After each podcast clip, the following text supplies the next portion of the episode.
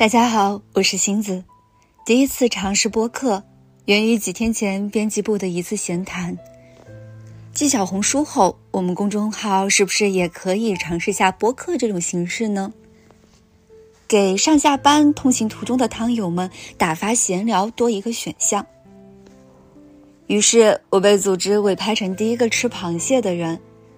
第一次操作很不熟练，但又一想。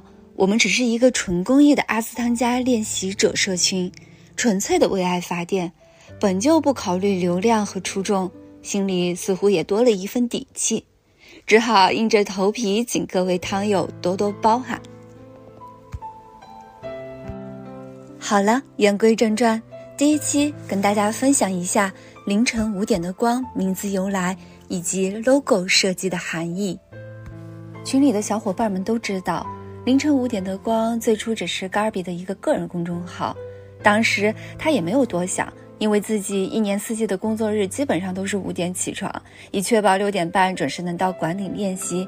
凌晨五点的光线温柔可亲，令他印象深刻，所以也没有加上阿斯汤加、阿汤等的字样。一是确实想不出恰当的嵌入方式。二是他写这个号也纯属个人兴趣，并没有做大做强的野心，也没有想着去蹭索一个搜索的一个关键词。起初大家只是用这个公众号发一发在蓝宝的练习状态以及练习感受，包括大家每到年底的个人总结。后来经历了疫情，面对居家练习，大家为了克服惰性，我们一起建立了一个微信群。也就是我们现在这个凌晨五点的光微信群的前身，当时只是用于发布线上云麦所的一个通知以及互动，能让大家感觉到虽然不在教室也有的一个链接感。我们很多小伙伴都是机缘巧合，因为这个公众号的信息发布进入到了这个群。随着时间到去年五月，这个群的人数已经超过一百人了。然而，各个瑜伽馆也恢复了营业状态，小伙伴们又各自回到了大家所在熟悉的教室。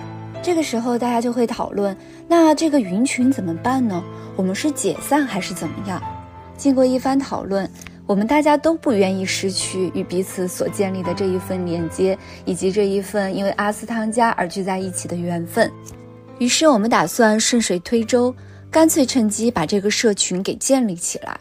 原本想的是把群的二维码在公众号进行公布，这样大家就可以扫码直接进群。可是当人数到两百人的时候，就没有办法再扫码进群了。所以我们后面都是把 Garby 的个人二维码放在文章的后面，这样群友们就可以添加主编 Garby 的微信，然后经他再引进群。随着群友以及公众号的粉丝越来越多。编辑部商量，我们不能再这样小打小闹了，也要显得稍微正式一些。于是我们便有了后面 logo 的设计。关于 logo 的设计和含义，Garby 在四月份的公众号文章里都有进行推送，感兴趣的小伙伴们也可以在我们的公众号当中去点开了解更多详情。在此，我就跟大家简单分享一下这个 logo 的设计思路。这是一群阿斯汤加练习者。在分享瑜伽路上的点点滴滴，我们想让大家一眼便知这是一个 Yoga Share Platform，于是 logo 取了 Y 和 S 的形，寓意 Yoga 和 Share。在这个形的基础上，线条结合瑜伽体式做了适当变形，让这个 logo 像一个正在练瑜伽的人。不同的观者能在里面看到不同的体式，是 A c o m 的手臂上举，还是 Pancha 的吸气上犬？是站在垫子上做心愿式的少女，还是什么？千人千面，我们并不想做定义，往自己心中去寻找答案吧。或许这正是瑜伽教给我们的。外像一棵幼苗，心中藏着小太阳，在脚下曲曲折折的人生路中慢慢前行。通过瑜伽，通过阿斯汤加，链接同修，散发爱与温暖。营造一个没有地域边界，甚至没有时间边界的能量场，小幼苗终会长成苍天大树，长成枝叶漫披的雨林。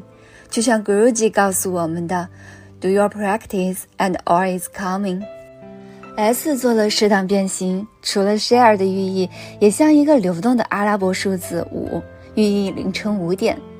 五点是大多数熬汤人起床的时间。清晨，以一场固定序列的 m y s o 开启新的一天，用越来越勇敢的心去拥抱无常，拥抱未来的不确定性。这是瑜伽滋养出的内在强大。在颜色的选取上，我们用了曙光蓝，一方面私心纪念我们曾经一起熬过汤的蓝宝。正是这个充满爱和能量的地方，以及里面可爱的人们，孕育了凌晨五点的光，让它能被全国甚至海外的汤友们看见。另一方面，想传递一种含蓄的美好。这个颜色是凌晨五点的城市上空，月亮眷恋黑夜不忍离去，太阳又娇羞地躲在黑夜背后，偷偷往外看，天将亮未亮。满是回忆和希望的蓝色。好了，今天的分享到这里就结束了。原本想邀请 Gaby 跟我们一起连线，分享更多背后的故事，奈何一是白天大家都有各自的工作和生活，时间上很难凑到一块儿；二是小编还需要再熟悉一下更多的操作，包括如何连线。当然，大家第二期想听什么样的故事，也可以留言给我们，以及群里面告知。想了解更多的详情，也欢迎大家关注我们的公众号以及小红书同名“凌晨五点的光”。我是星子，我们下期再见。